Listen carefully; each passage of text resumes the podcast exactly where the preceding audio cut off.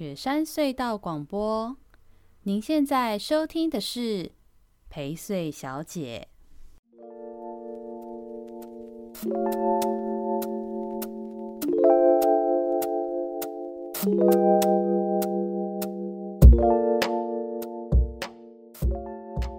大家好，欢迎收听这周的陪睡小姐一周大事，我是薛成义。嗨，大家好，我是小帮手。嗯，不错，小帮手越接越顺了，很赞。嗯、这周新闻有点多，然后呢，同时也比较没有什么回馈或评论之类的。不知道最近大家都在忙什么啊？是不是还正在练习那个从家里面的工作到这个实体要上班的工作这件事情，可能还正在调整中。我觉得那个乐听的习惯好像还在变化。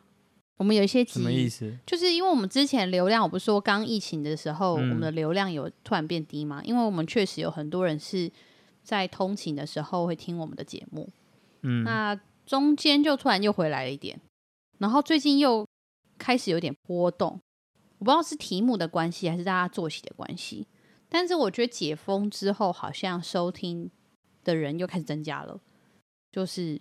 有点，我现在有点不知道怎么拿捏，大家到底生活怎么回事，乃至于大家会不会听节目这样。嗯，对，所以我也很好奇，如果有听众朋友你在社团里面有机会的话，可不可以私讯我，或是或给我讲一下现在都什么时候听，然后听的时候属意怎么听这样之类的，就我觉得可以参考参考一下。嗯、好哦，那我们就直接进新闻喽。好，好的，第一个新闻呢，接下来是这个，我稍微分类一下啦，我们。我发现我们节目好像建设类的新闻是大家比较喜欢听的，我就没想到大家都喜欢听这种硬邦邦的东西。好吧，那我就 多讲一点这样子。一呃一开始呢，会先介绍四则跟呃建设有关的新闻哦。那第一个新闻，我觉得这个是要特别讲一下，但我尽量用讲的，让大家用听的听听看。如果尤其是你是有开车的人，呃，我用口头说，你应该听得懂。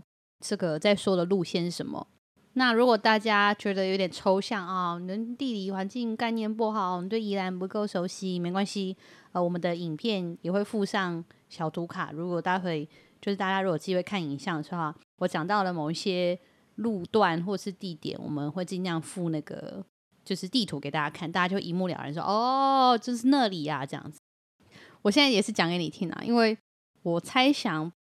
不是土生土长宜兰的你，应该没有那么熟悉吧？嗯，我猜想了哈。嗯、第一个新闻，就当做在听那个、啊、斯卡罗的地理环境。真的看斯卡罗的时候，真的会一片问号哎，就是我说啊，这个是哪里？什么以前是哪里？所以什么什么东西怎么这样之类的。但后来再回头看一些补一些，就是。对那个环境的观念就会好很多。嗯，好，离题的。我们先等下也是可以聊一下斯卡罗。我还想聊斯卡罗，但大家会觉得我很离题的。第一个新闻呢，八月十五号新闻有六个方案曝光喽。这个北宜快速道路要串联北北基宜生活圈，我就先问你，北宜快速道路是什么？你知道吗？不知道。有概念吗？有印象吗？没概念。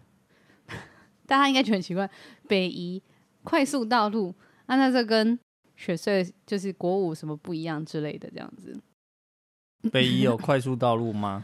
北宜有一个北宜公路啊，对啊省道。嗯，啊，快速道路是未来市的一个名字。嗯，对，快速道路就是我记得快速道路在号志上就是标示上是一个红色的，对不对？对啊，是一个红色的嘛。对啊，哦，省道是一个蓝色的倒三角嘛。对。然后快速道路是红色的嘛？那国道是梅花图案的嘛？嗯，是吗？吼，嗯，对，那快速道路，如果大家开始有印象，就是现在有规划在设计北台北到宜兰之间的这个快速道路。其实这也是之前我们节目里面常常讲到的啦。这个台六十二线的快速道路呢，要新建一条延伸到宜兰头城镇的地方。那如果你是宜兰人，或你对宜兰的地理有一些熟悉的话，其实宜兰的头城镇呢的北边是一个很长、很长、很长的一段，就是从头城的市区一直北到，就是那叫什么大溪，再往下甚至石城之类的，嗯、都叫头城镇。那个范围啦。嗯，所以到底它这个从呃台北新北延伸到宜兰的头城，是延伸到宜兰的头城哪里呢？就变得很重要，因为你延伸的越靠近南洋平原的比较核心的地方，会越越近嘛，这样子。那这个地方呢，现在在现在讲这个快速道路呢，它就是针对路线的两个端点有几个选址哦。第一个是针对新北市出发的地方呢，他们有呃三个地方，一个是方案一是瑞芳，方案二是四角亭，方案三是瑞滨。从这个新北市出发之后到宜兰以后呢，是有两个地端点的方案。好，一个是到直达大溪，另外是直达乌石港。直达大溪是 A，直达乌石港是 B。那我就呃不要用嘴巴去念这个 数字了。简单来说呢，这个你想想看，它有呃两个从新北出发，呃呃两三个从新北出发的可能位置，以及两个到宜兰的断点位置嘛。嗯，这是数学问题吧？三乘二应该是有六个，好，就是会有六个。就是方案路线，嗯，我应该没有说错嘛，对吧？六个，好，嗯、我们再附、哦、附表格给大家，因为有表格可以看，所有的信息等于多少？也是六啦，烦死了。哦、对，那它的这种用法呢，就是。呃，刚刚讲到新北有三个方案，一二三出发的地方哈，那抵达宜兰有方案 A 跟 B，就是抵达宜兰大溪或乌石港，所以就会有六个方案，就可以讲作是一 A、二 A、三 A，或者是一 B、二 B、三 B。哦，嗯，我们会附表给大家看，大家可以去社团看一下这样子。那大概给大家一个概念，就是说这个六个方案里面呢，距离最远的大概要四十一公里，哦，距离最短的大概二十六公里就有。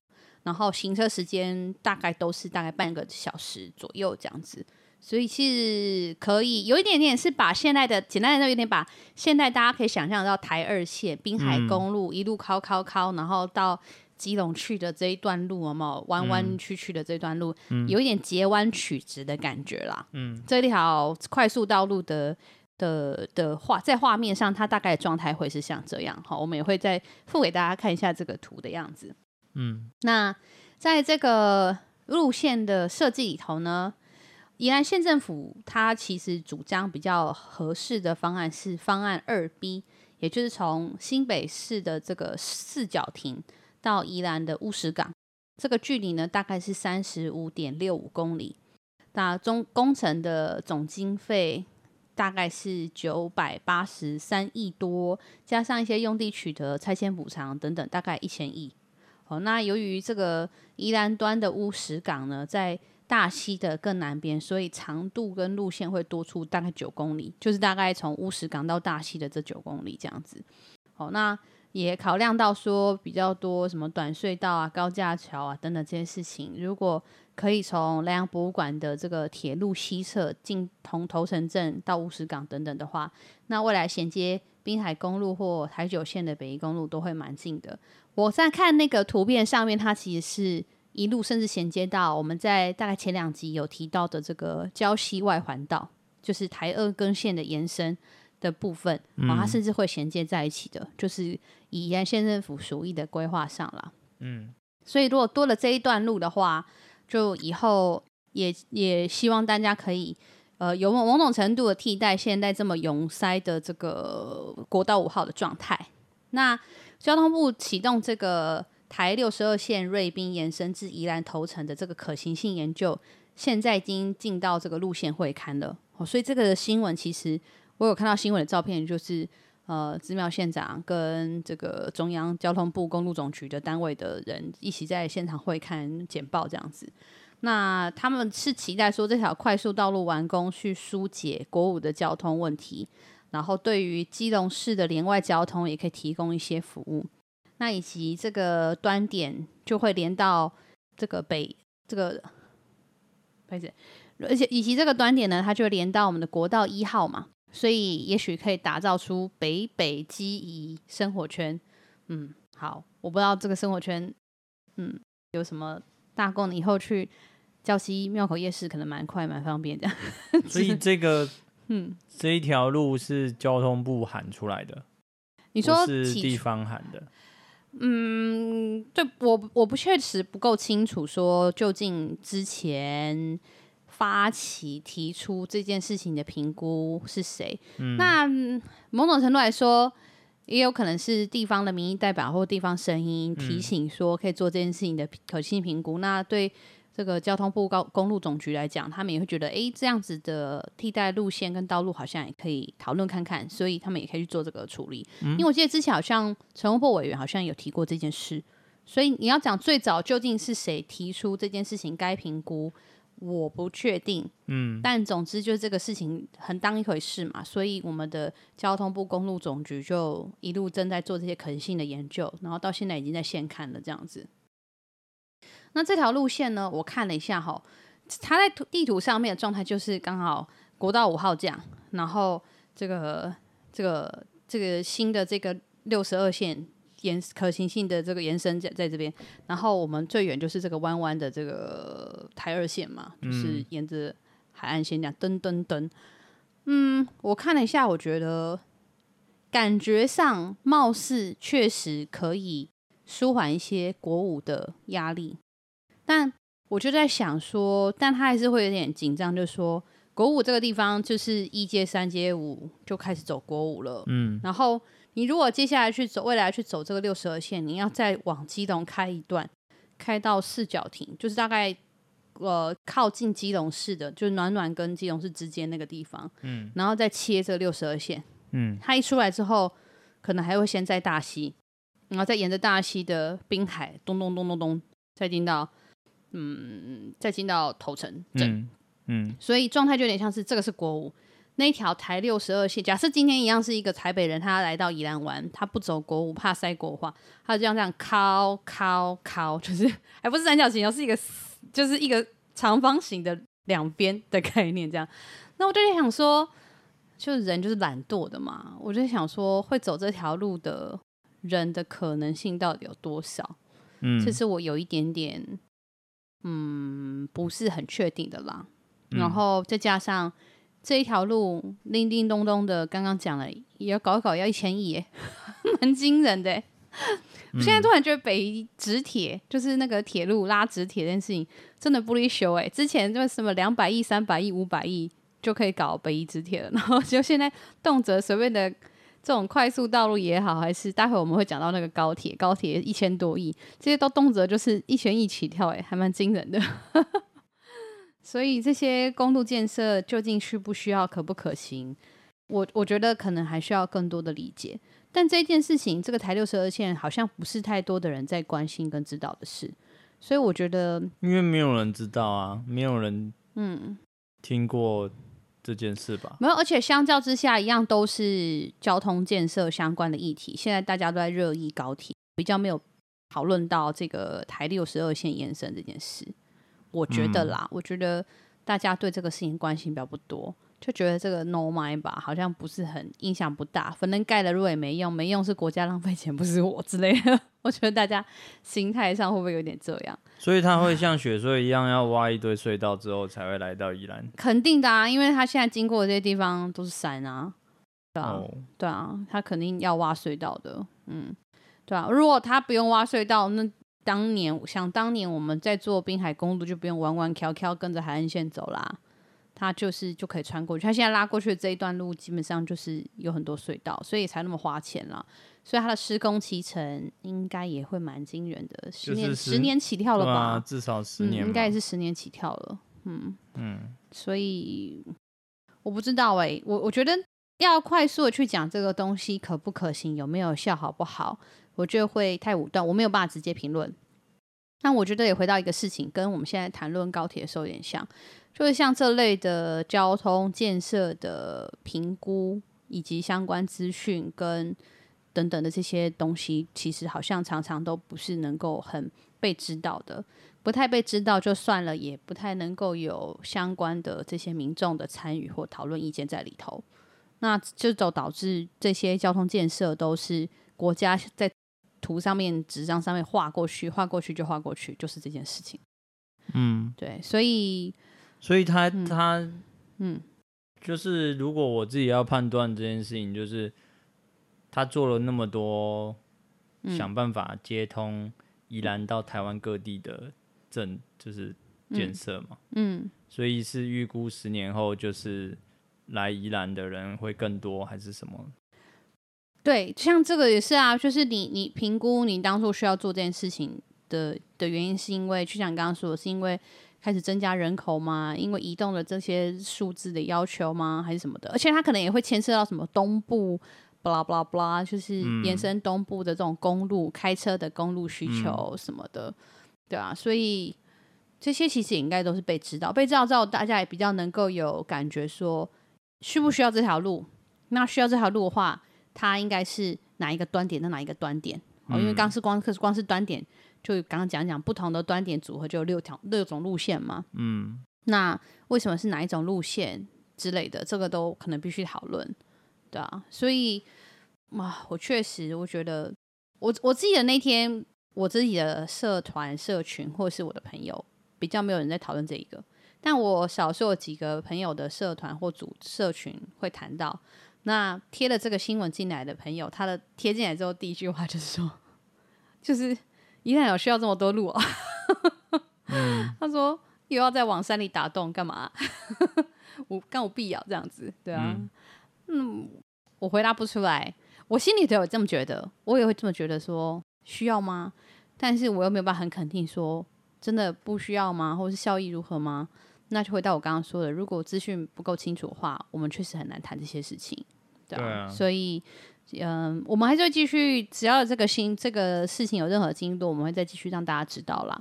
但是希望大家关心跟了解，就是现在宜兰跟台北之间的这个 输送带有越来越多了。这个不只是高铁，大家都可以关心了解一下。好哦，那再来下一个，这个也是跟建设有关的新闻。这则新闻呢是。也是八月十五号的新闻，电缆地下化的成本很高。宜兰线这四年呢，建设只有百分之二。好，嗯，高压电塔的地下化这件事情，其实是我在当还在当议员的时候，就非常非常多人会去请托的事。就公黑电塔吼，安娜都安娜吼，然后说是会不会很影响生活啊？然后那个会不会有什么辐射啊之类的？嗯，然后还有就是他们的田地可能就被占去了很大一块，就是那个电塔的位置啊，什么什么的这样子。那我都要花很多时间讲给这些选民解释给他们听，说呃会不会地下化，怎么地下化，以及这个困难以及可能在哪里，这样什么的。那简单来说，其实要做高压电塔的地下化，最关键的一件事就是钱。那不急，没钱的话，其实就没有办法做这件事。嗯，那这个电缆或电塔地下化成本很高。目前宜兰已经地下化电缆的比例大概是百分之四十三，比起百前这四年之前的百分之四十一，只有增加两趴。嗯、也就是说，这四年只有增加两趴啦。主要是因为。呃，目前优先去地下化，比如说这四层里面的电缆地下化，主要是因为呃，他把那种比较有受到风灾灾害影响的电缆跟电塔做地下化。嗯，那现在这剩下的大概五层多、近六层的这些电塔，可能相对没有那么的急迫性，再加上要花很多钱，所以进度就开始变得比较慢。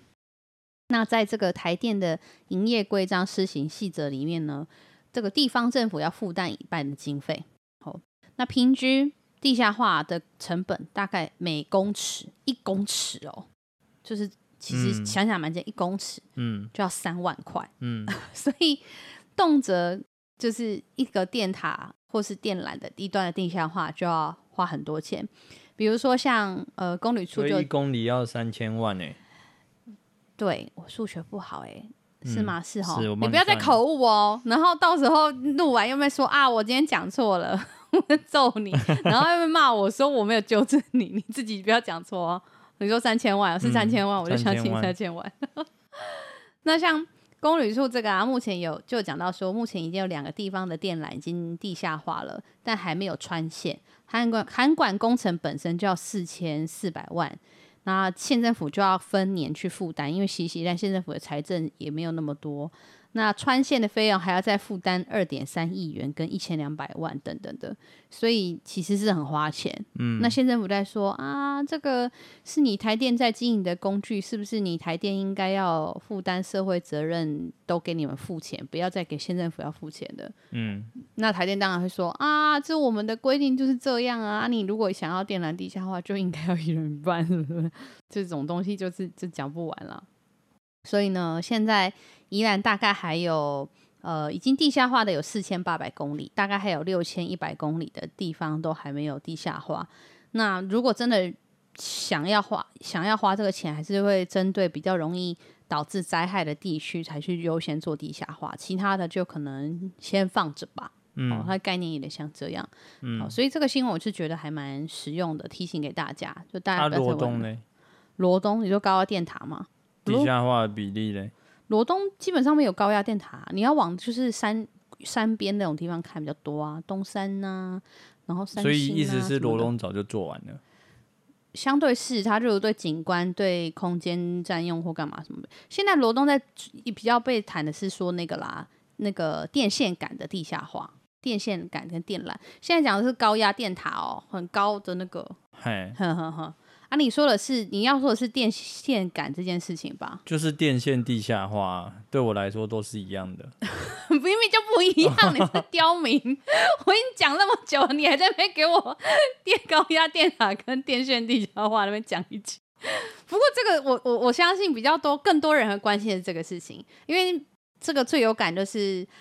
最近是没有啦，也希望不要。但是今年感觉一度一直有台风要来，嗯、那假设台风来，大家就关心这件事情。电线如果有地下化，就比较不会停电嘛，对不对？所以确实蛮多民众，尤其是住在靠近罗东这种都市计划区内的民众，都关心这个电线地下化的事。嗯、电线地下化的比例是多少？我还真不知道哎、欸，这个我们好像可以值得研究了解一下。嗯，然后下次再跟大家讲。嗯，这个我有兴趣，我自己就觉得挖坑给你跳，好啦，跳啊跳啊，烦死！但我觉得这不错，这个这个可以让大家知道一下。然后，因为这个电缆地下化之后，有没有什么正面、负面影响？我觉得也可以让大家知道。像我们家那边，就是早期蛮早就地下化的。我记得小时候逢台风，大概我念国小那时候还在成功的时候，就只要遇到台风，我们一定要准备一件事情，就是。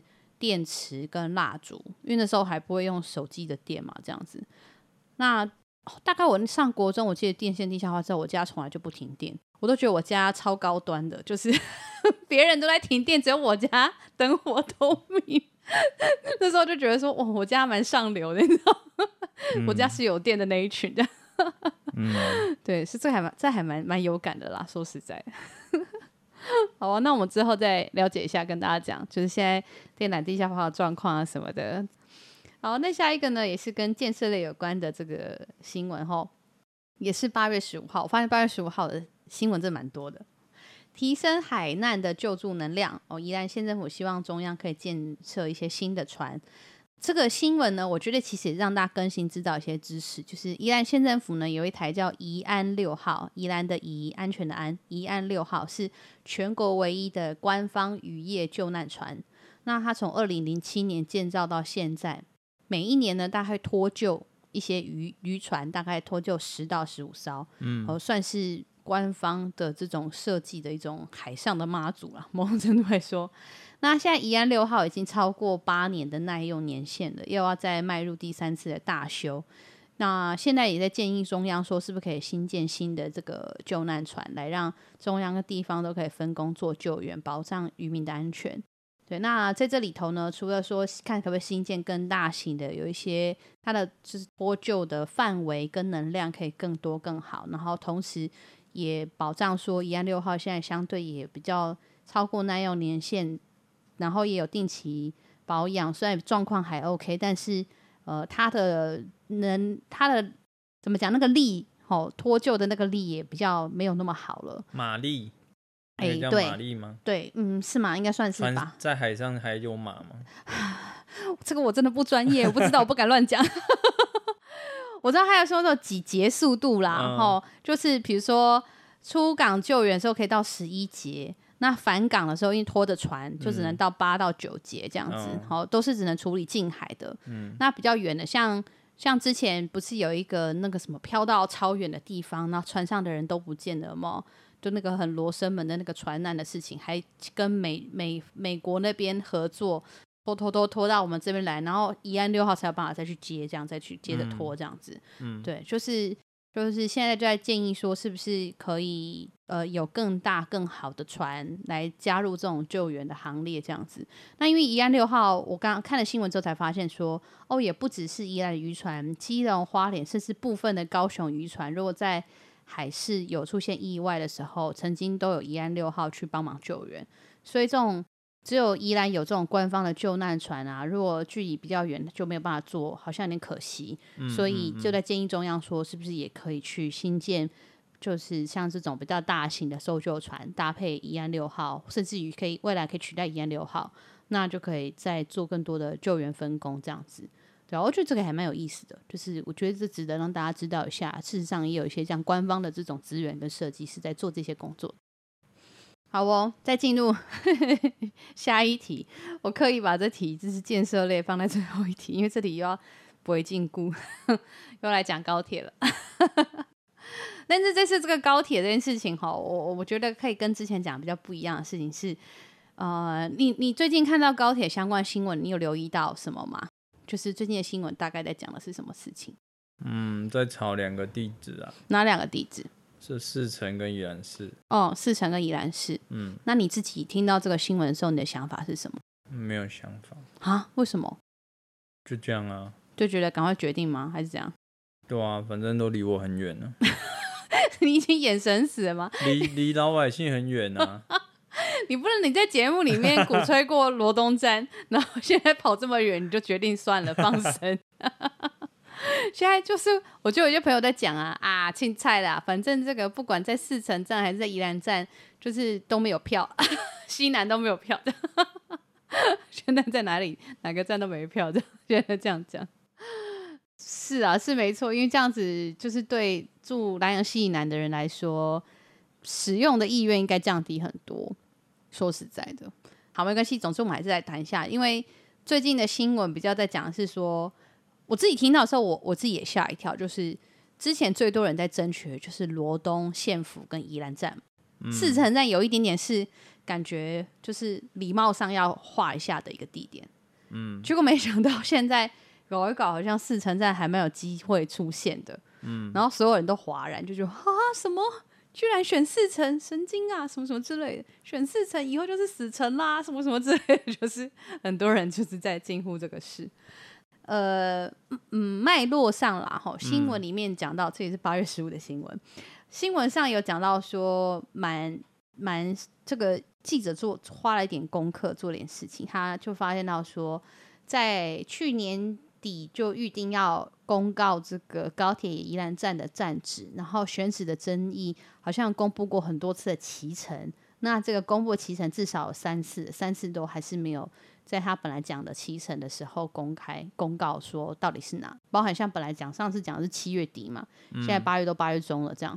嗯，那本来有几个候选人候选站就是刚刚讲的宜兰四城、宜兰县政中心以及罗东。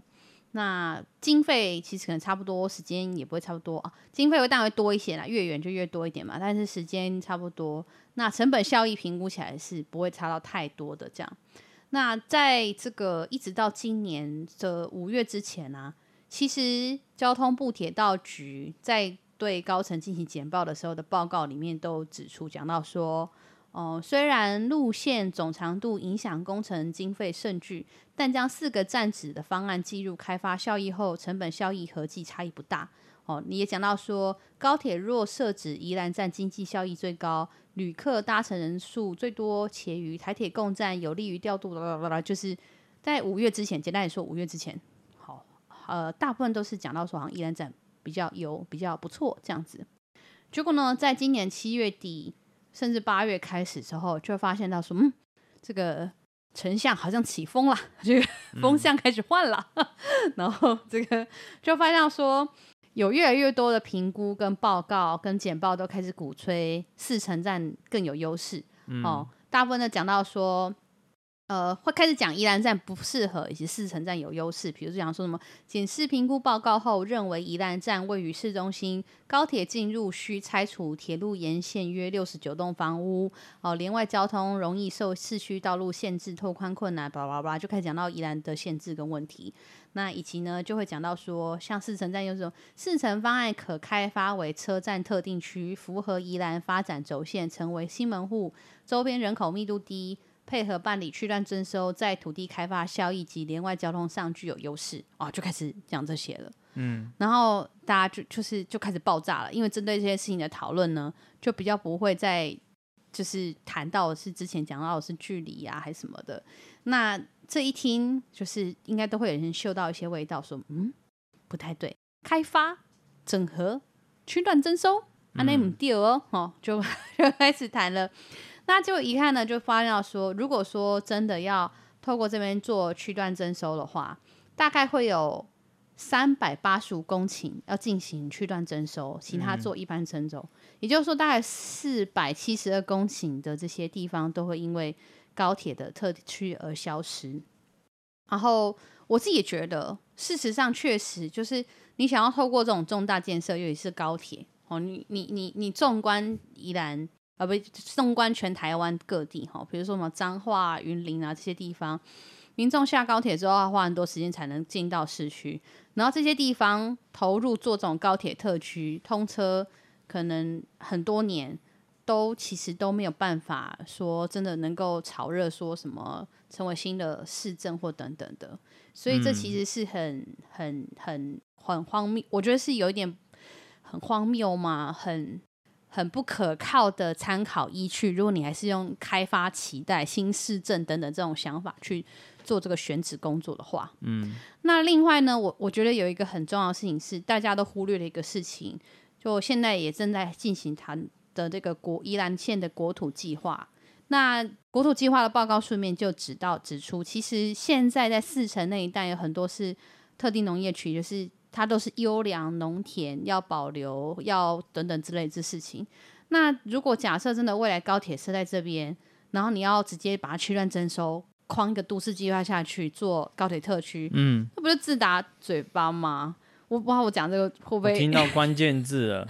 优良农田，对 对，现在开始讲一些比较，但对啊，就事实上这这这就是。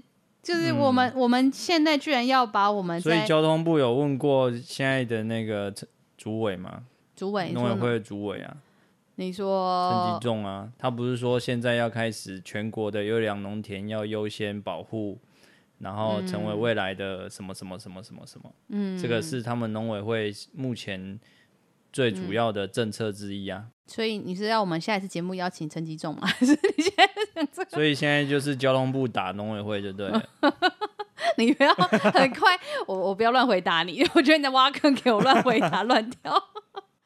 但但事实上，就是这也是有这个报道里面，他也有访问到一些人嘛。然后报道里面访问到，像里面有一个这个王先生，他是一个开发商，好，他匿名啊，没有没有特别叫什么。那王先生讲到说，如果这么这么搞，设在四城站。显而易见，国土计划法变成是参考而已，对不对？你自己就讲了这个地方是一个什么样的使用的地方，就后来你现在又一个通一个一个国家型的建设计划就要 prove 就把它吃掉了，这样子。嗯、所以其实确实是不合理。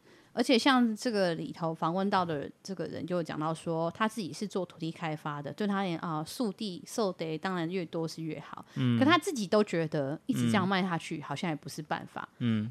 然后他自己也觉得说。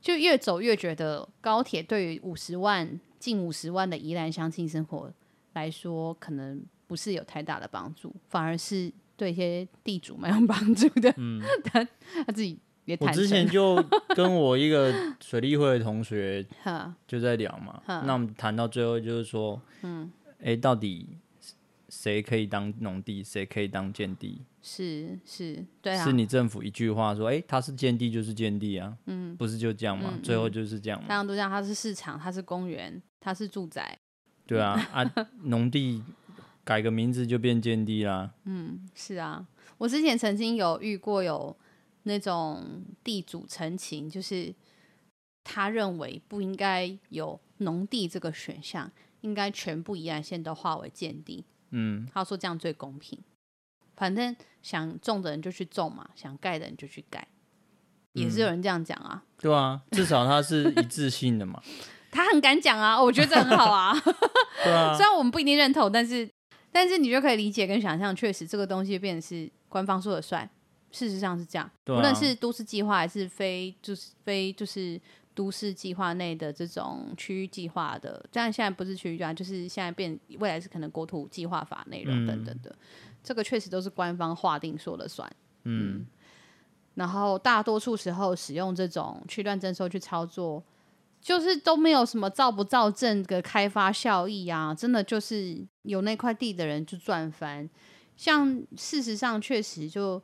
呃，区段征收，比如说乌石港，乌石港那个地方也区段征收到现在十几年的，也是空荡荡，然后盖盖饭店、旅馆、居住区什么的，嗯、变成就是外地人来买度假套房、度假度假就是别墅的地方，嗯嗯嗯，也不太是在地人。上次我们之前不是宜周大师讲到有一次讲到空屋率之高，然后空屋率之高最高就是礁溪头城那一带。然后也是这些从化区搞衍生出来的房子，不是空气污染的空污啊。嗯，对我我要讲的是空下来的房子的空屋率极高。对，那因为这些房子，呃，这指的是实际居住的这件事情。嗯、持有可能大家都有持有，但是实际居住这件事情的空屋空下来的房子、嗯、空屋率，我讲空屋啦，好不好？嗯嗯嗯，是极高的。嗯，那嗯。对啊，雪隧通车了，然后宜兰也不断的在进行各式各样的区段征收，可大可小。嗯、然后宜兰这十多年来的人口也没增加、啊。那、啊、我要来倒带一次我在桃园高铁站生活十几年的经验吗？嗯、可以啊，可以，你跟大家分享一下。我家就在青浦高铁站从化区的旁边，哎，刚好没被划到。嗯，所以呢，嗯啊，我土生土长就在那嘛，嗯，那。他当时画的那一片全部征收，就已经是在当年就已经打破所有执政以来最大的征收面积的记录了嘛。嗯，那那时候我也不知道，那时候年纪比较小，我只知道我骑摩托车经过的时候，放眼望去，最远最远，小到是蚂蚁这样，还是黄黄土一片，黄红土一片这样，嗯、你就知道它一整个征收下来。全部铲平，嗯，那个是有多大的一个，嗯。嗯，一种震撼感，这样，嗯嗯，反正他当年就是这样搞了嘛，嗯，那搞完了之后，那政府的做法就是我先全部把你画起来，然后收回来之后，然后再一块一块卖出去给建商重新盖嘛，嗯，那当然就是先从。啊，当然要，因为要有高铁嘛，所以高铁的预定地会留下来。嗯、那为什么我之前会说罗东站，我觉得腹地就已经很大了？嗯，因为我看桃园站的高铁的腹地其实也根本很小啊。嗯嗯。实际上，你高铁要用到的腹地，哦、你不要跟我说藏在地下，我看不到。好，我再给你两倍、三倍，好不好？嗯。它就是那那几块地而已。嗯。嗯，那事实上，它圈那么大，可能是乘以一百倍。嗯、那其他的只是为了他要重新市政开发，对啊，做市政。好，那所以我现在要来讲你的市政开发在桃园的经验，嗯，应该有快十五年了。现在吗？我不知道桃园高铁，桃园高铁在可能差不多了，那之类的，哈。那那时候就我还在工作的时候，我会每天骑摩托车来往返，就是经过一整片高铁的那个特区那边这样。对对对对，嗯、那。我在当年，那应该是二零一二一，对，二零一二的时候，嗯，那时候就已经公寓就已经都盖起来了嘛，就是那种电梯大楼，电梯大楼都盖起来了，嗯嗯，嗯，那当然也也还有很多大块大块完整的地是还没有盖的，嗯，那反正就已经盖了至少五十一百栋以上这样，嗯嗯，那我就去看嘛，那那么多年了，它已经盖了很多年喽，然后入住率。就是我半夜下班回家的时候，电灯还开着，我就知道这一间有没有人住。那我这么多年，他卖了已经至少三年五年以上了，他的他的入住率都从来就没有超过，我看三成都很勉强。哦哦哦，意思是一栋只有三成百分之三十的灯是亮的。嗯，在当年，嗯，好，那经过这几年，我反正没有没有那么认真去在那个地方看它的嗯发展之后，哎、嗯，它现在又继续盖，离高铁站越近的地方又盖起来了。嗯，那那些当然又成为更精华的区域。嗯，那我不知道之前那些卖不掉的现在的状况是怎样。那反正又有一批在卖了。嗯，又在盖起来了。嗯，那它当然包含着附近所有的资本的操作，例如说它。加码了非常多的，像棒球场也加码下去，嗯嗯，然后最早是棒球场，嗯、再来就是这个华泰饮品，华、嗯、泰什么呃，Outlet、嗯、这个啊啊、呃、这个最大的购物城，把它砸下去之后，还有捷运。啊，捷运再砸下去，好，然后现在 IKEA 也来了，IKEA 还没还没轮到 IKEA，X Park。哦哦 X Park 下去，好，新的电影再下去。啊，IKEA 是因为它盖的很快，所以它瞬间就出现了。那 IKEA 刚好就是为什么它会这么离高铁这么近？因为就说嘛，离高铁越近的那几块，原本最早是没有没有售出的，还是什么？是没有等于蛮早就拿到了吗？我不知道，还是有人养地养到被 IKEA 相中，那个人爽翻呢？不知道。那反正我知道本来那一片好像是个停车场啦。就是嗯，我。我要说的是，你看哦，要加码这么多的商业投资，呵然后来让这一个整个商业呃住宅区是充满着是。很多想象跟吸引力，嗯嗯嗯。哦，这些建商继续加码，嗯，然后这些有可能的买家才会进场，才会去买，然后才会住进去，嗯嗯，嗯，那这个是桃园搞了十五年的，嗯。的经验，是，那他现在。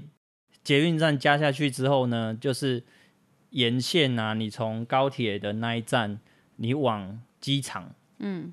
的那一那个方向去，可能沿线有可能三到五个站，嗯，它就是什么用 A 一到十这种，嗯，可能是 A 八、A 九、A 十一、A 十二这种，呵呵呵，我就说那些都是蚊子站，他一天我就不相信他进出有超过两百人次。哎、欸，去调一下、喔。我只说两百人次哦、喔。调一下，调一下，说不定有啊。只是你这个，你这个在地人不知道而已啊。就是可能有三百，还是五百。就是非常非常没有在用的站。嗯。嗯，那你跟我说好，这个是前瞻规划，未来一定会发展到这些。那我又要再问了，你盖好的这些捷运，你盖好的这些轨道，它会不会生锈？它会不会坏？嗯。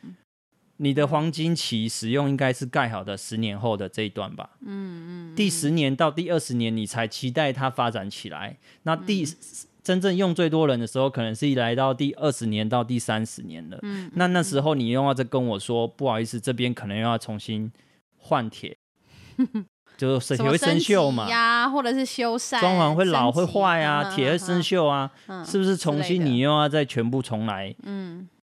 还要再投入新的建筑成本下去。嗯、我我觉得你刚刚讲的这些，所以我我我要说的是，嗯、这就是一整串你所谓的，你用新的选新的区域区址，然后让高铁进驻哦，然后你用不断的资本投入，然后让这些所有的东西串在一起，希望它能够成。嗯，那这个是桃园嗯才有的条件，离、嗯、双北最近。嗯，你把这件事情放到嘉义站，他有可能吗？你给他五十年，有可能吗？啊，可是人家就会说啊，我们宜兰离双北也很近啊。嘉义站也是这样操作啊，他把故宫南院摆在他旁边了。嗯、那重点是，你看他已经几年了，到现在还是那样啊？没有，现在就是会说有一个期待嘛，因为我们宜兰到双北跟桃园到双北是差不多的事情啊，所以说不定宜兰就有机会是下一个桃园呐、啊。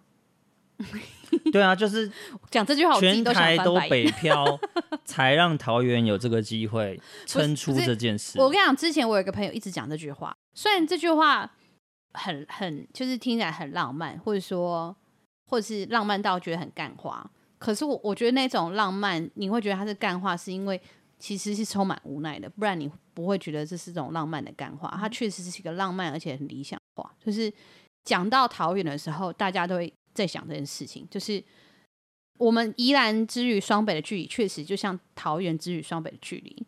桃园这个地名，顾名思义，它当年是桃花源嘛。其实当年的桃园的环境状态，干嘛那些的，很有可能就像就像嗯，现在或之前的宜兰。那大家就在讲说，我们宜兰的发展是真的要走桃园的路线吗？如果是要走桃园路线，当然现在就是这些东西通通把它拉进来啊。但是宜兰要成为下一个桃园吗？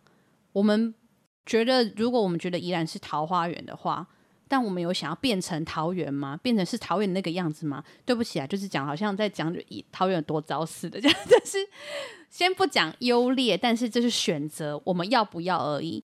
就难道宜兰人有想要成为桃园人那样子的生活环境跟模样吗？你没看现在我现场都有一个桃园人都已经嫁到宜兰来这边生活了，没有要在桃园生活。那就是这是其实是第一个是，我觉得你刚刚在讲那一堆的时候，我心里头就有两个，我有两个很深刻的感受，跟我觉得应该让大家知道是第一个就是宜兰的未来发展愿景究竟是什么。这句话他们讲了 N 百次，但事实上，如果我们对这件事情一直没有明确的目标，我们把这件东西拉进来评估它是好的政策或选择的好的依据是什么？是是是 make no sense，就是不知不知所云的。这也是为什么我们说资讯要公开，民众要参与。那因为那应该要是宜兰人，而且是。我们对宜兰的生活有一定程度的想象与坚持愿景去谈，所以宜兰要什么？好，所以像最近有那个高铁的监督联盟，现在也开始发起了，就民间发起的这个联盟，大家也可以去粉砖 follow 一下。就在宜兰高铁，对宜兰高铁的监督联盟，那大家可以去 follow 一下，他们现在也在坚持谈这件事。我我先我先不跟你谈我要不要高铁，我就跟你谈。你要高铁的评估的那些相关资讯应该出来，而且应该有更多的民众参与，然后这个选址最后的结果应该要透明，而不是现在我都只能看新闻，会声会影，好像必须是这个，可能是那个，属意是这个，就是到底是什么情形啊？都不用问过我们宜兰人就对了啊！现在就是你直接决定我们要。桃园那种大发展，我不觉得。也许我有些宜兰，我不觉得桃园那个多发展，我不觉得桃园那个好啊。我要觉得桃园好，我就去住桃园了，我还留在宜兰干嘛？对不对？就这个是。到底宜兰的定位发展是什么？所以至于高铁这件事情，应该是要确切的被拿出来、被清楚、被讨论的。我认为这是所有宜兰人责任，也是宜兰县的县长或是所有政治人物的责任，应该要做到这个事情。然后第二个就是像你刚刚讲到造镇这件事情，真的没有那么简单。一个居住的地方。不是只有你有一个房子，有一个壳，你花了一千万、两千万买到那个房子，已经很天价、很可怕。不是买到那个壳、那个房子，你就买得你的生活了、你的人生了。不是一个地方会让你的人生愿意投入在这里，你的生活变制成你的人生投入在这里的关键是有很多东西去组成跟促成的。像你刚刚说。为什么有那个什么什么商城、什么捷运、什么 IKEA 或是什么之类的？就是因为你不可能房子东在这边，你就可以生活啦。你可能会要邻居，你会要教育单位，你会要医疗院所，你会要能够采购的地方，你会要有可以去就是休闲娱乐的地方，各式各样的。然后人与人之间的社会网络、自然环境、地景，各式各样东西才编织成为你的生活是。品质水准感受越来越好的，乃至于这些品质水准感受好的生活编织成你人生在这个地方，甚至讲得更远更久，或真的很浪漫的话，这东西才叫做故乡嘛。你会这个地方有认同感，有故乡感，有有有你觉得很好，或是你你选择或喜欢，那个那个是一个很复杂，需要时间累积，而且每个面向都需要很精致的处理的一件事。绝对不是一个都市计划空下去，然后我觉得这边有市场，那边有学校，这边有医院，然后住宅区很棒，商业区很赞，然后我可以赚到钱，就开得起来的。如果那么容易开得起来，请问就是现在这些高铁站的附近的生活，会让你觉得生活品质特优，乃至于你会有故乡感，你会有认同感吗？可是没有高铁的宜兰已经能够让大家有这么样的感觉了，不是吗？那那我我们真的要。高铁嘛，而且要高铁要放在那种地方，我们真的要高铁是做开发或造镇的目的嘛？我觉得这个呼之欲出嘛，再做更多的讨论的话就很清楚了。但现在一直都没有办法有清楚的资讯，也没有办法更深刻的讨论。我认为这是真的是要让人觉得很忧心、很忧心的事，对啊。嗯哦，其实我们之前就已经讨论过，为什么现在已经没有办法找出这个共识，因为。雪山隧道开通之后，所谓的新宜兰人，在过去十到十五年之间，进场宜兰，嗯，那同时就代表的他是不同的成长背景、不同的价值观进、嗯、来到你宜兰这边，成为你的宜兰人，嗯，那你这一些人又带着他可能是在呃身份地位或者讲钱，他一定在在存款上面一定是比较优渥的一群人，嗯，他才进得了这边，是那。这一些人，他在对于金钱使用的观念，对于资源使用的观念，跟你传统的宜兰人，跟你在家乡，你在这里过去累积的东西是完全不一样的。嗯，那这两票人，你要怎么样找到一个共识？他可能也不只是两票，是很多不同状态的族群。对，所以，嗯，所以就会变成是，就是你看这几年。就是不会有一个主流的声音出现嘛？嗯嗯嗯，相对比较分开。呃，所谓的主流就是你们最喜欢讲的这个过去的台塑六亲进场的这个事件，经验。对，就是这一个 东西。价值为什么在现在不会再出现了？就是因为在这里头的人都不一样了嘛，是观念也不同了。我就也觉得很感慨，雪隧通车之后最大的冲击与改变不是。你现在看到的什么商家的起落、农舍的多寡，我觉得这个都不是最严，就是他们都严重啦，但是他们都不是我认为最严重的。我觉得最严重确实是这种人心在观念上、在价值上面的转变，不论是新的进来还是旧的的转变，那他可能开始趋向的是一种，嗯，对，就是我我没有办法，我现在没有办法一时具体说，但。确实不再是比比较不再是过去我们认为的可能依然会比较有的模样，或是对价值的的那种的就是那种不知道讲的有点感慨，但总之不太一样，没 有没有、哦、没有那么夸张，对啊，所以好，这题我们真的扯太久了，嗯、对，就是每次都说不要讲太久，但是讲高铁就是忍不住会讲多久，对那让大家知道一下，就是现在。在四城这件事情，我觉得他如果用这种造证的观念，我是不是很认同？我也不太看好啦。同时，我们也确实认为应该要做的事情是，先不讲要不要高铁。如果真的要高铁，你应该要把应该要对应的资讯做公开，让民众能够民众能够做参与，以及就是选址的这个过程必须是透明的。这个我觉得是确实是基本要做的事。那也欢迎大家一起去追踪那个宜兰高铁的监督联盟的粉砖以及他们相关资讯。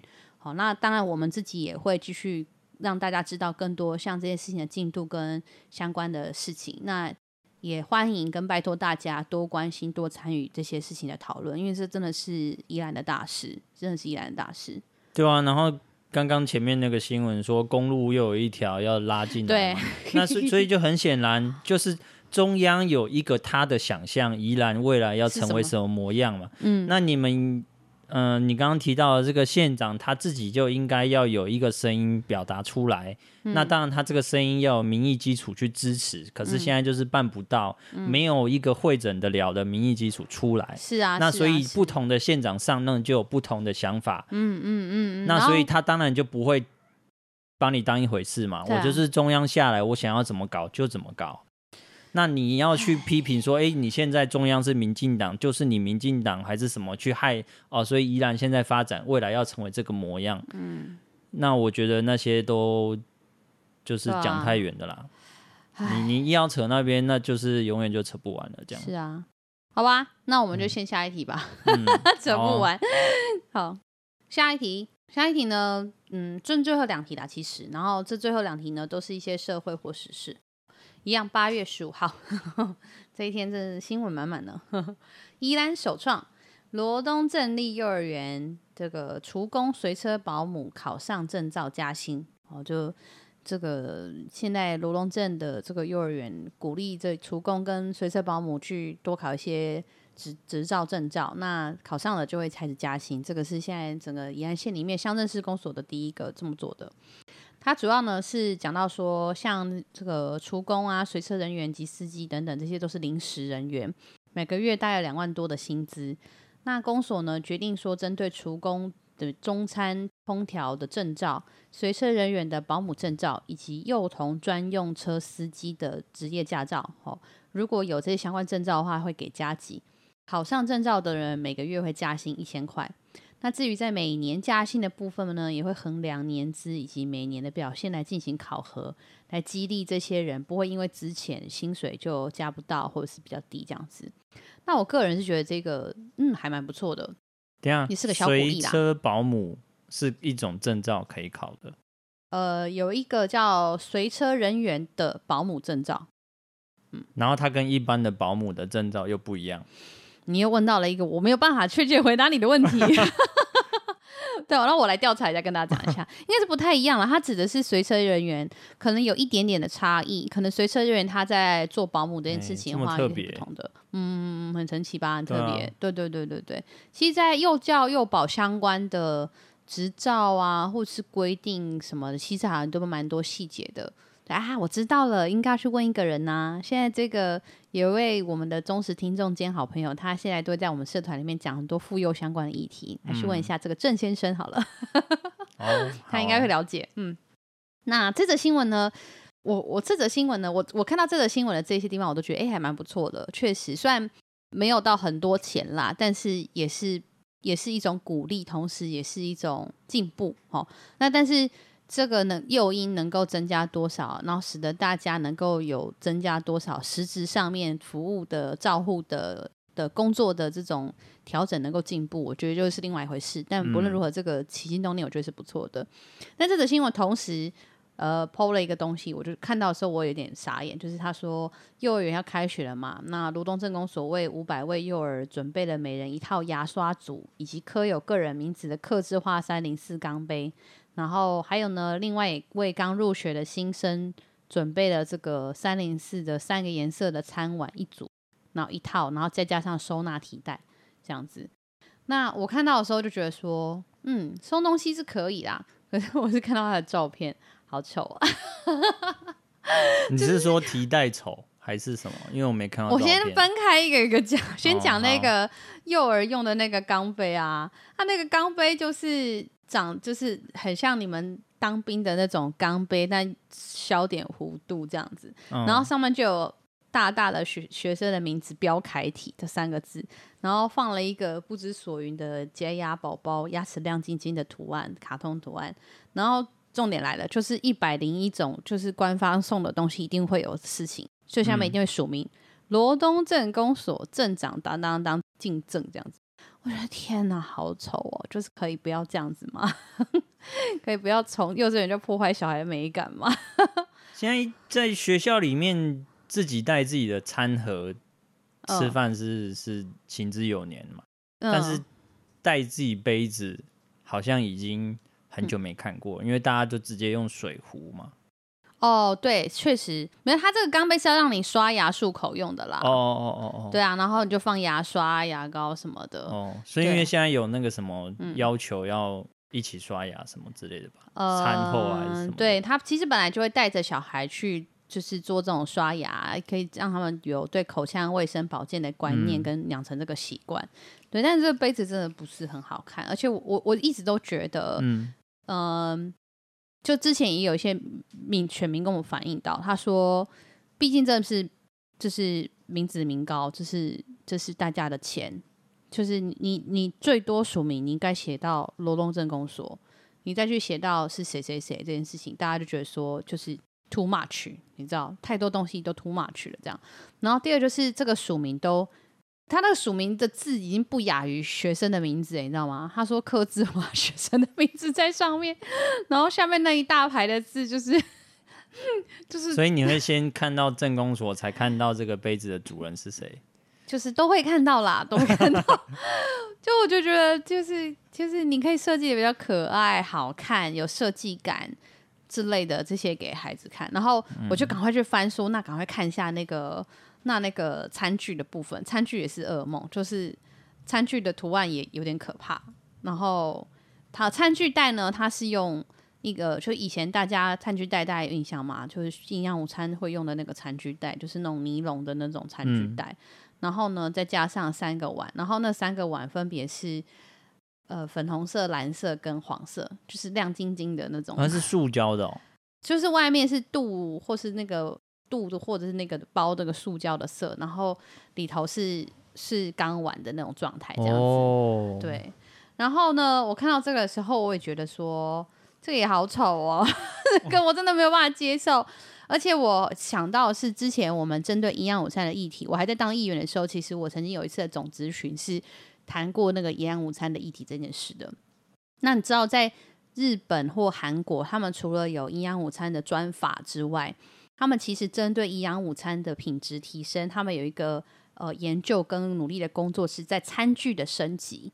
他们现在甚至是有呃，它是陶瓷，就是陶陶器，算是用陶的方式做的那个餐具，是耐摔的哦。